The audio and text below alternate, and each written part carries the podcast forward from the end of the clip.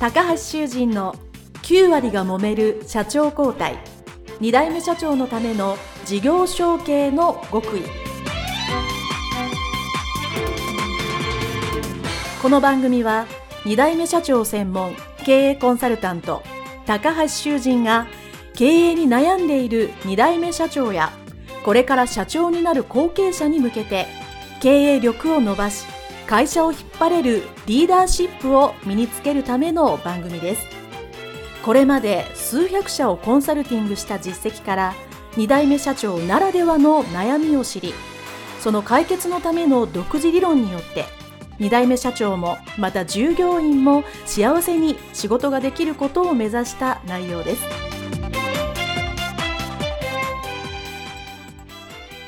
皆さんこんにちは。次世代経営協会理事長高橋修人です。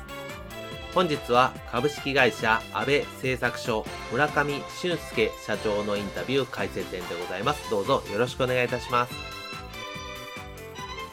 村上社長のインタビューですね。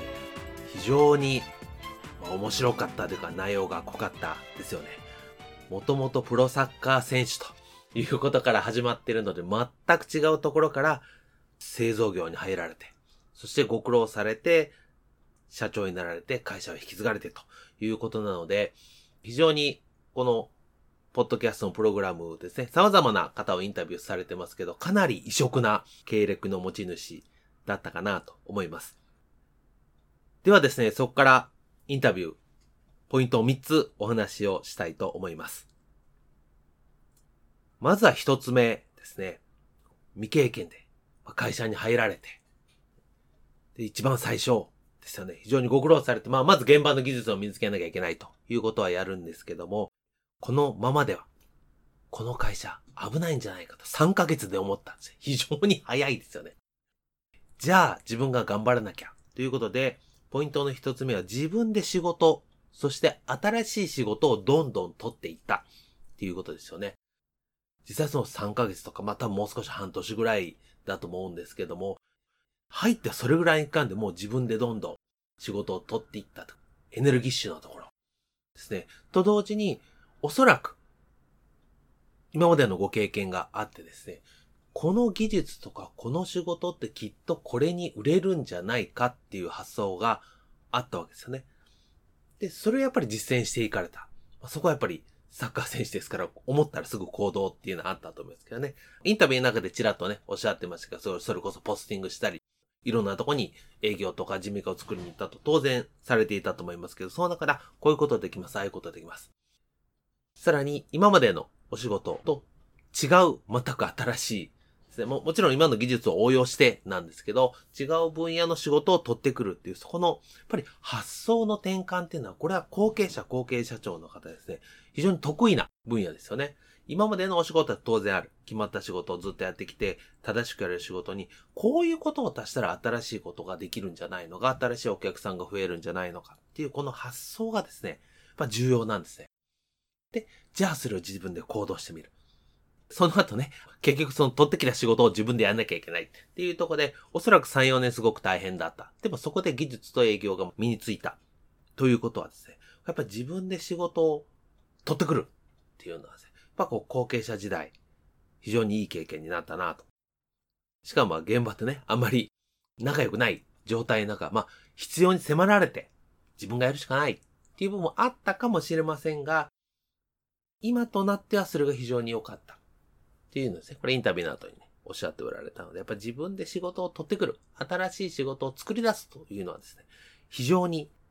この村上社長の第一歩として重要なポイントであったかと思います。それが一つ目。そして二つ目はですね、これは他のポッドキャストの方でもよくあったんですけど、この仕事を取ってくる、取ってきたら仕事がどんどん増える、いくら自分がやると言っても限度がある。となると、人を増やさなきゃいけない。そうですね、この専務時代からっておっしゃってましたけど、人を採用した。そしてそれを村上社長が専務時代にもう採用していたこの人を採用するっていうことですね。ここがやっぱり重要ですね。しかもこれ自分で取ってきた仕事ですから何が必要で何ができるかっていうのは自分で目利きしなきゃいけない。だから専務だけど採用もこの分野、この仕事が増えたんで、増やしますね。ということで、されていた。やっぱこう、ご自身で採用したっていうのはね、非常に重要です。やっぱり、人っていうのは採用してくれたその時の社長、もしくはその採用してくれた人に恩義を感じて、本気って言うとね、古臭い言葉ですけど、その人のまあ言うことやったら聞こう。ということですね。それでどんどん人が増えてきた。で、最初に現在はね、自分よりベテランの人はもうほとんどいなくなったというふうにおっしゃってましたけど、やっぱりそう、新しい人を採用する。そしてまあそうすることによって社内の雰囲気も変わっていきますし、後継者、後継社長の方がやっぱり自分の思ったことができる範囲が広がるという意味ではですね、やっぱりこう人を採用したというのは非常に重要だと思います。で、この人を採用するときにやっぱり村上社長に時間がなくて細かくは聞いてないんですけど、おそらくうまくいった時とうまくいかなかった時っていうのはあると思います。これは、どの後継者、後継社長っていうか、社長という仕事をしている以上ですね、人についての悩みっていうのはもういくつになっても永遠になくならない課題なので、やっぱりその採用する時にですね、自分が思った、こういう人材でこうしてほしいっていうのがその通りにやってくれる場合もあるし、それがちょっと違う結果になる時っていうのはあるので、やっぱりそのこう人を採用して当然いろんなご苦労があったんだけど、そのうまくいった、うまくいかなかったっていうのはやっぱり専務時代に経験しておくっていうのは大切だと思います。ですから、これを昨日リスナーの皆さんですね。まずポイントとしてやっぱり後継者、社長の前の方はですね、ぜひ採用するというのをですね、そまあ責任者というか、その場でご自身でしっかり判断できるっていうのをまずやっていただきたいと思いますね。そもそも最初どういう人を採用しようかっていうのですね、最初から迷います。言葉は良くないかもしれないです。本当に、アルバイトを雇う時ですらですね、じゃあ、やってみろと。これ私もそうですけどね。どの人を選んだらいいんだろうかっていうのはですね、非常に難しい。なので、それまず経験するっていうことが大切ですね。で、そうすると、じゃあ、さっき言ったように、入ってからどういうことをしていただきたいのか。っていうのが一つ、その技術的な問題と、もう一つ、じゃあ我が社に合う人材なのか。私これいろんなとこで言ってますけど、中小企業の働く人ですね、技術の差ってそんなめちゃくちゃあるわけじゃないです。その現場の特殊な仕事でなければね、入社時、未経験で入ってくる。そうしたら前職の経験ってもちろんあるし大切なんですけど、その差って別に天地の差ほどあるわけじゃない。ということは、実際入って学んで身につけてうちの会社の考え方とか価値観に合っていただかないといけないわけですね。じゃあ、そのうちの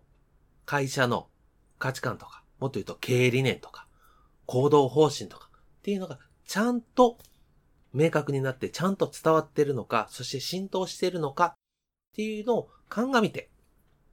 じゃあ、こういうのだったら採用していけるんじゃないか。もちろん、今日はお話しする時間がないですけど、心理学的な分類っていうのは私たくさんしてますので、私のコンサル先でも、やっぱり、あ、こういうタイプの人はこういう人で、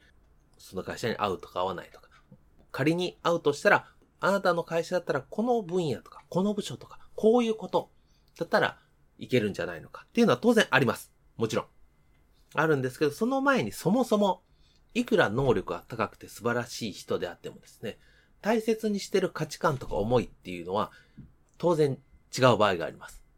なので、じゃあ我が社の、そして皆さんの後継者、後継社長の方がどういう経営をして、そして働いてる人に、まずベースとして技術、能力ではなく、素養、人柄としてこういうのを大切にしてほしいっていうのですね、しっかり伝えられるかっていうのが実は採用で一番重要なわけですよね。なので、今日は解説編ですから皆さんもですね、もし採用する立場にあれば、そういうことをしっかり考えていただきたい。ですね。理念とか価値観ですね。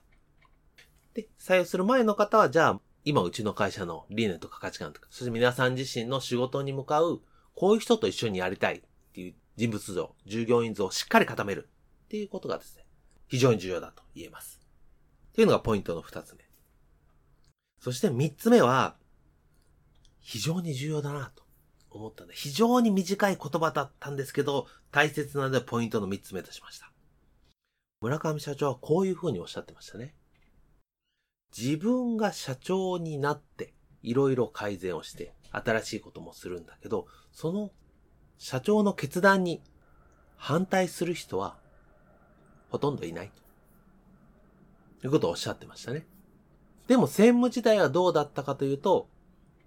多少の反対があったり、口ではうんって言ってるけど腹の中で違うと思ってる人も結構いたというわけなんですね。で、これはもう本当にどこでもある話なんです。これ立場の問題ですね。これ日本の組織で本当によくあるので、これをお聞きの後継者、後継社長の方はですね、今日私が一番お伝えしたいことは、私も後継者時代ありましたからよくわかるんですけど、専務とか、常務とか、まあ部長とか、まあそういう後継者時代ではなかなか自分の言うことが伝わらなかったり、思う通りやってくれないっていう現実はあります。あるんだけど、実はそれが社長になって自分が全責任を負ってやるよってなると、かなりのところ、その心配不安っていうのは、なくなるっていうことなんですね。社長になったら、社長の決断だったら従うと。これも立場ですよね。立場が人を作るっていうのはあると思うんです。なので、将来に向けて、いや、自分が社長になってみんな言うこと聞いてくれるかな？思い通りにやってくれるかな？本当大丈夫かな？もちろんそのためにいくつかの準備とか能力アップとかやらなければならないことはもちろんやった上で、それの準備さえしてれば実は社長になってその思うようにさっきの経理念もそうですね。人についてもそうですね。そういうことをしっかりやっていれば実はちゃんとできるかな？言うことを聞いてくれるかな？思い通りに動くかな？っていう心配はかなり減ります。そこはそんなに必要以上に不安に思わなくて大丈夫です。なので、将来に向かってね、漠然とした不安がもしあるのであれば、じゃあ、今やるべきことをしっかりやりましょう。後継者時代に、この村上社長のように、やっぱり仕事をしっかり取ってきて、まあ、業績を増やすっていう結果を残したり、人を採用するっていうのもそうですし、村上社長やれば、急におばあ様が亡くなって、お金までね、やられたりっていうことに、その仕事に直結する役割とか経験能力をその時その時でしっかりやれば、将来への不安っていうのはだいぶ軽減するし、皆さんが思っているようなことは起きないということを、皆さんへのメッセージとして、今日の村上社長のインタビュー解説編にしたいと思います。はい。それでは今回は株式会社安倍製作所村上俊介社長のインタビュー解説編でございました。どうもありがとうございました。